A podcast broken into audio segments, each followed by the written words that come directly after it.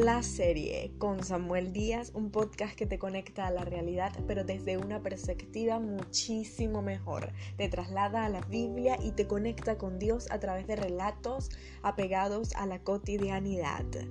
No te pierdas su primera temporada, Raíces.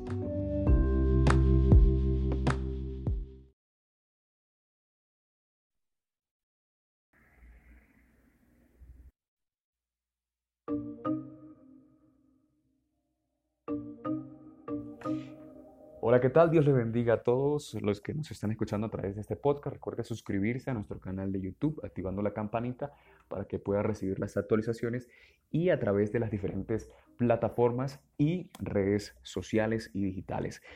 Pues el día de hoy estamos ya con nuestro séptimo podcast y le queremos dar un fuerte aplauso. Un fuerte, fuerte aplauso porque Ustedes nos han apoyado y ya hemos llegado a las mil vistas en el canal de YouTube y estamos muy agradecidos con Dios por este privilegio. Y el día de hoy quiero compartir este tema acerca del poder de la debilidad. Vamos a abrir nuestras Biblias allá, si tienen Biblia en su casa, y vamos a compartir con ustedes este tema, donde el apóstol Pablo nos narra en la palabra del Señor cómo debemos actuar nosotros cuando tenemos una debilidad. Segunda de Corintios, capítulo 10, verso 8. ¿Sí? Vamos a, partir de leer, a leer a partir del verso 8. Dice, tres veces le he pedido al Señor que me quite ese sufrimiento. Pero el Señor me ha dicho, mi amor es todo lo que necesitas, pues mi poder se muestra plenamente en la debilidad. Así que prefiero gloriarme de ser débil para que repose sobre mí el poder de Cristo. En este momento no sabemos lo que estaba viendo el apóstol Pablo, si estaba haciendo afrontado por Satanás, si estaba sufriendo una enfermedad o quién lo había permitido, ¿verdad? Pero el apóstol Pablo eh, le pregunta al Señor que por qué él permitía eso. Y entonces el Señor le contesta eso, mi amor es todo lo que necesitas porque mi poder se perfecciona en la debilidad. Así en nuestras vidas. Si hay alguna dificultad, si hay algún eh, problema por el que estemos pasando, Dios se perfecciona allí. Solo que tenemos que hacer, reconocer y quiero compartir con ustedes una, un estudio que realizaron algunos psicólogos frente a la nueva generación, que es a partir del año 1995, nace una nueva generación que se enfrenta con una realidad muy diferente. Una juventud que tiene en su mano ahora teléfonos inteligentes, redes sociales, y que los hace ser muy diferentes a nivel comunicativo, a nivel de vivir en comunidad. Pues si nosotros yo creo que antes de esta pandemia, cuando íbamos por las calles, observamos a la juventud, iba con sus celulares o en los medios de transporte y había muy poca relación, muy poco contacto. Y esto es lo que dice Jan Twenge, una psicóloga de la Universidad de San Diego, California, quien los bautizó la generación iGEM. ¿eh? Este grupo no recuerda lo que era vivir sin Internet, es un grupo que vive cambios en su vida.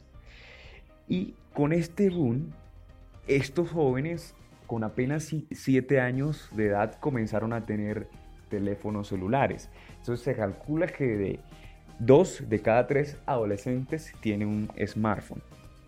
Según la experta, este tipo de este hecho ha afectado su comportamiento, su manera de usar el tiempo libre, sus, sus actitudes frente a la religión, la sexualidad y la política, lejos de sus vecinos generacionales.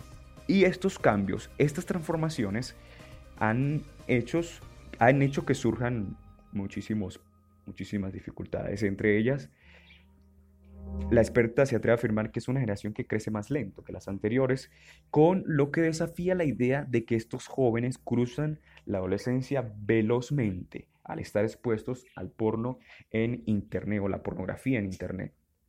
Esto que hace que hoy en día tengamos una sociedad muy diferente a la de hace 20 años. No la podemos comparar y por ende eh, el día de hoy se hace necesario que nosotros utilicemos todos estos mecanismos para compartirles a la juventud el amor de Dios. Entonces, si hay esa debilidad hoy en la juventud de ese problema para relacionarse face to face, el contacto con las personas, hoy Dios nos está tratando en referencia a este tema. Hoy Dios nos está haciendo reflexionar de la importancia de hablar con tu vecino, del contacto visual con las personas, de ese abrazo que le puedes dar a tu prójimo. Es muy importante el día de hoy.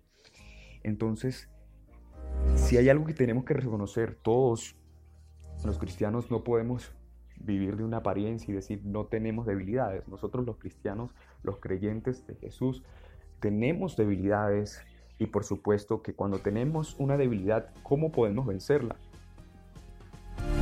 Solo lo podemos hacer confesando ante Dios que tenemos una debilidad. Por eso dice, bástate mi gracia, mi poder se perfecciona en la debilidad. En esa debilidad que hay, si es la pornografía, la mentira, el alcoholismo, ponla en las manos de Dios, que allí Dios se va a perfeccionar. Y es tan impactante el cambio que Dios va a traer a tu vida, que en esa área que está siendo atacado vas a ser un instrumento para ayudar a otras personas que están viviendo ese, esa afrenta en su vida, esa situación en su vida. Le vas a ser de bendición y de inspiración. Por eso el día de hoy te animo en el nombre de Jesucristo a que no desfallezcas, a que te levantes ahí en tu hogar, en tu casa y hables con Dios y le digas, Señor, tengo esta debilidad, perfeccionate porque yo solo no puedo. Y el Señor Jesús nos dio el ejemplo. Cuando Él vino al mundo, Él se despojó de sí mismo.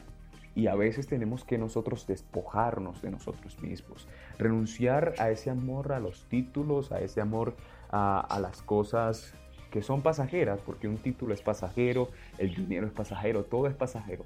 Pero en esencia lo importante es quién eres tú. Y como lo hemos dicho en podcasts anteriores, somos y tenemos una identidad, es que somos hijos de Dios. Y eso nos transforma completamente. El Señor nos dio el ejemplo, que Él pasó momentos de prueba, momentos en que dijo, eh, estaba allí con gotas de sangre en su rostro sudando, pero Él dijo, que no se haga mi voluntad sino la tuya. Así nosotros debemos de, hacer. Señor, estoy en esta debilidad, en esta situación, pero que no se haga tu, mi voluntad sino la tuya. Y en esa oración, en ese punto, Dios se va a perfeccionar. Hoy Dios no quiere una iglesia que solamente esté enfocada en las 99, sino que vaya también en busca de esa oveja que está extraviada, de esa oveja que está perdida. veamos que hoy la situación no es, no, era, no es como era antes, o sea, la persona no está pecando ya, digámoslo así, tangiblemente, sino virtualmente.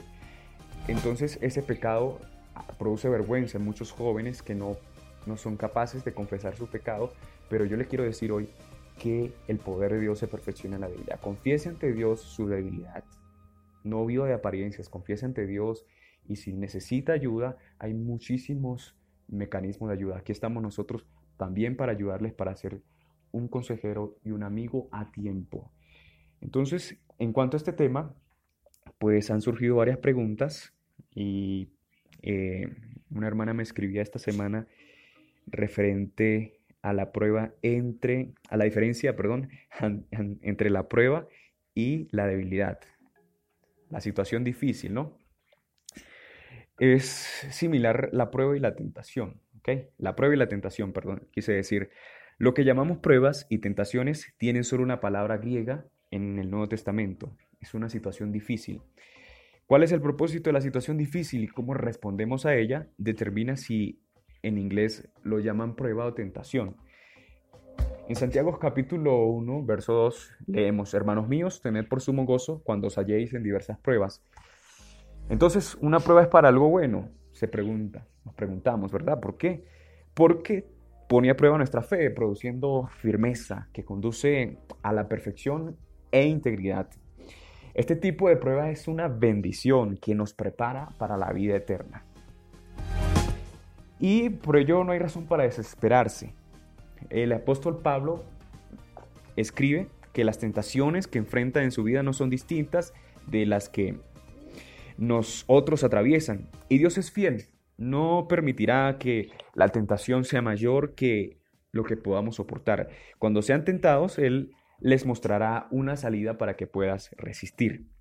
Básicamente, ser tentado es parte de ser humano. El mismo Señor Jesucristo cuando vino al mundo fue tentado por Satanás. Y él le dijo, le respondió con textos bíblicos, solo al Señor tu Dios adorarás y solo a Él servirás. Ese es un gran secreto para vencer la tentación. Pero cuando eres cristiano, Dios te da lo que necesitas para escapar de la tentación. Y el Espíritu de Dios nos guía a toda verdad. Entonces, otro punto importante es velar y orar para no entrar en tentación. Esto lo dijo el maestro. Entonces, sea cual sea la prueba por la que estés pasando, confía en que Dios construirá tu fe a través de ella, independientemente de la tentación que estés enfrentando. Ora para que permanezcas fiel y no caigas en pecado. Así que bueno, usted también nos puede escribir sus preguntas, sus inquietudes a través de nuestras redes sociales, a través de nuestro canal de YouTube. Nos puede sugerir el tema que quiere que conversemos y nosotros estaremos allí compartiendo. Recuerde que a los que aman a Dios, todas las cosas le ayudan a bien y antes de encender su smartphone, eh, de, iniciar el día anunciando su smartphone o su televisor, abra su Biblia e inicie el día con una buena oración. Que Dios les bendiga.